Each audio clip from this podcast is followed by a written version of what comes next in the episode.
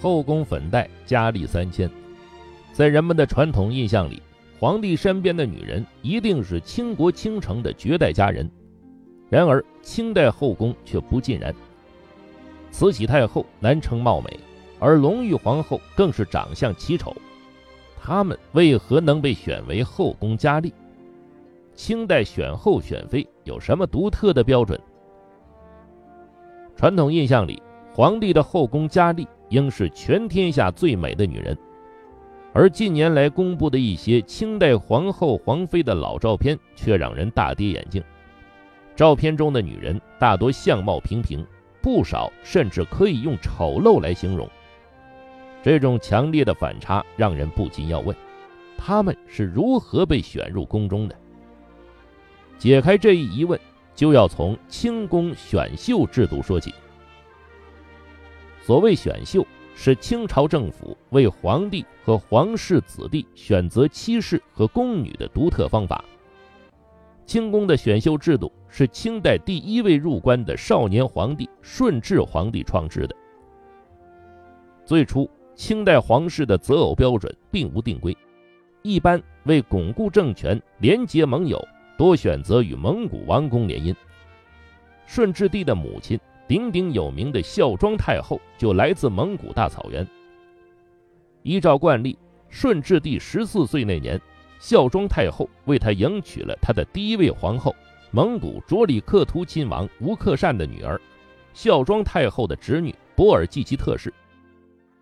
但年少的顺治帝并不喜欢这位性格有些刁蛮的皇后，小两口的感情越过越淡，顺治帝也逐渐产生了废后重选的念头。终于，在这段婚姻维持了两年后，顺治帝。以当年罪臣多尔衮包办婚姻为由，废掉了博尔济吉特氏。情感生活遇挫的顺治帝决意亲自挑选一位中意的伴侣，于是他通过孝庄太后的懿旨，颁行了新的皇家择偶办法：选立皇后做饭中宫，晋级典礼应于内满洲官员之女，在外蒙古贝勒以下大臣以上女子中敬慎选择。这一指令改变了传统的清朝皇族婚姻方式，将满洲官员和外藩王公大臣家的女子纳入选择的领域，扩大了联姻的范围。这就是最初的清宫选秀制。清宫的选秀制实际上分为两种，一种是在内务府三旗包衣，也就是清代皇室的奴隶中进行的每年一选的选秀。主要是为宫中选择宫女，另一种是针对八旗女子的选秀，主要为皇家选择妻室。在这里，我们重点说第二种。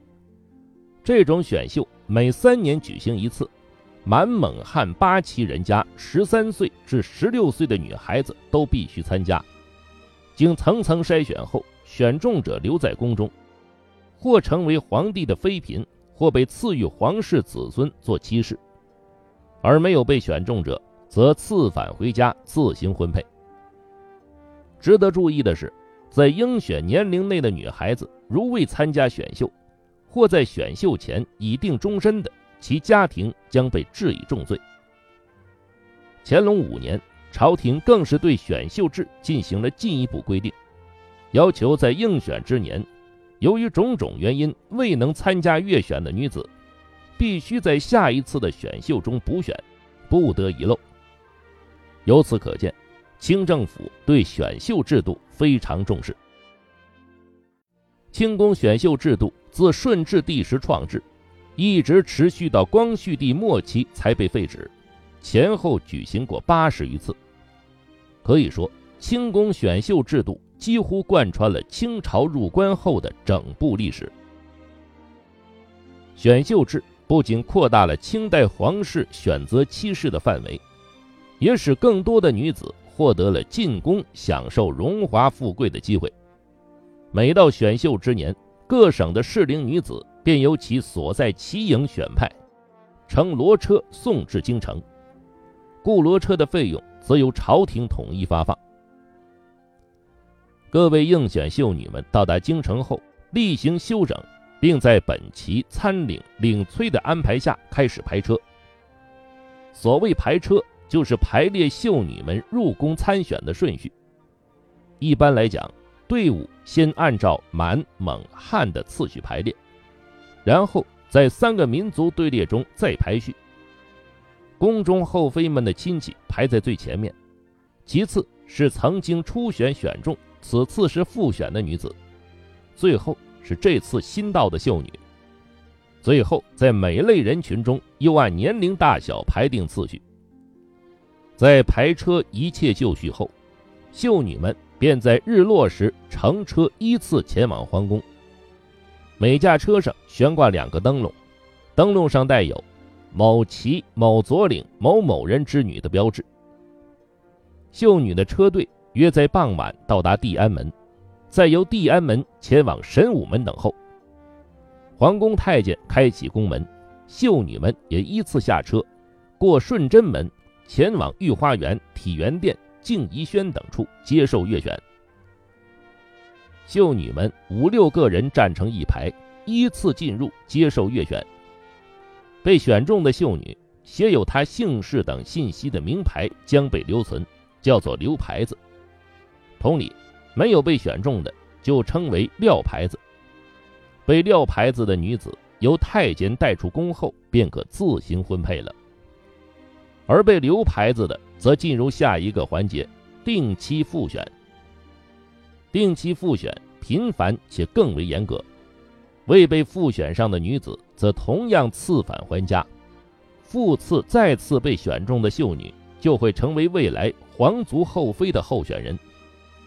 然而，成为候选人之后，仍不算结束，这些秀女还要经过引阅、复看、留宫住宿等诸多环节，才能最终成为真正的皇族妻室。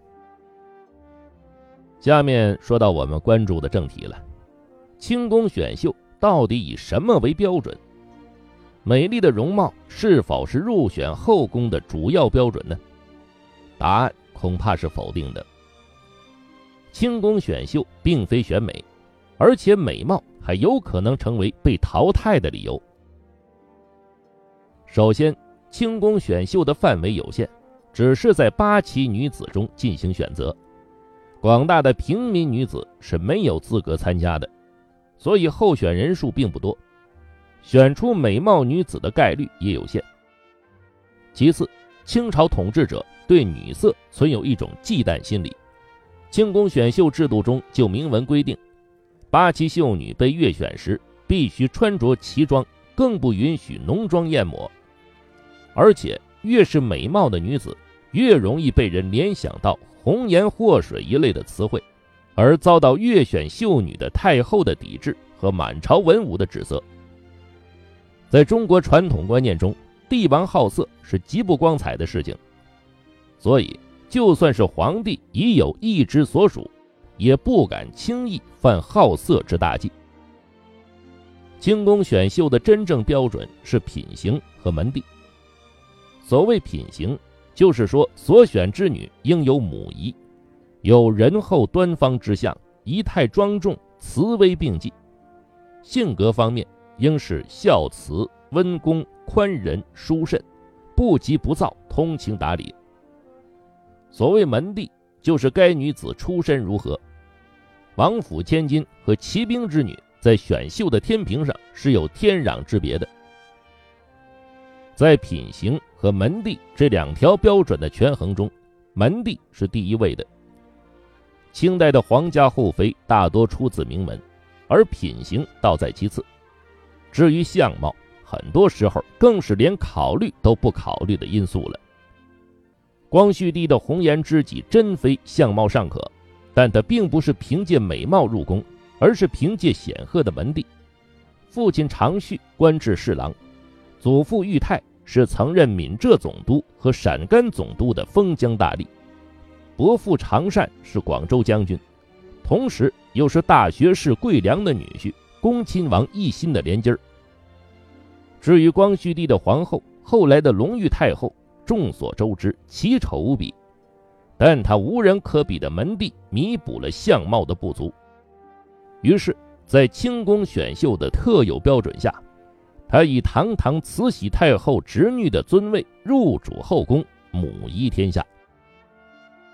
最终被选中的秀女之中，以选为皇后者最为尊贵。皇帝要举行隆重的婚娶大典来迎娶皇后，其中一个重要的标志就是皇后被迎娶时进宫的路线。按清制规定，皇后的轿子要从大清门抬进来，依次通过天安门、午门，直至后宫。而被选为妃嫔的秀女。则只能从紫禁城的后门神武门入宫，于是走没走过大清门，便成为衡量后宫地位尊卑的一项尺度。慈禧太后以选秀入宫，但只被封为贵人，后因得宠逐步抬升，但这无法弥补她没有走过大清门的遗憾，所以她格外忌讳这点。偏巧与她不和的儿媳妇。同治帝的皇后阿鲁特氏是从大清门入宫的正宫皇后。阿鲁特氏与慈禧太后没有亲缘关系，在性情、爱好等方面又有较大差异，加之她有些清高，因此素来不讨慈禧太后喜欢。一天，慈禧太后责骂阿鲁特氏，阿鲁特氏在忍无可忍之时说出一句：“请给媳妇留点尊严。”媳妇是从大清门抬进来的，这直接刺到了慈禧太后的痛处，并让他产生了置儿媳于死地的杀心。结果，同治帝死后不到一百天，年轻的皇后阿鲁特氏就在慈禧太后的虐待和逼迫下自杀殉葬了。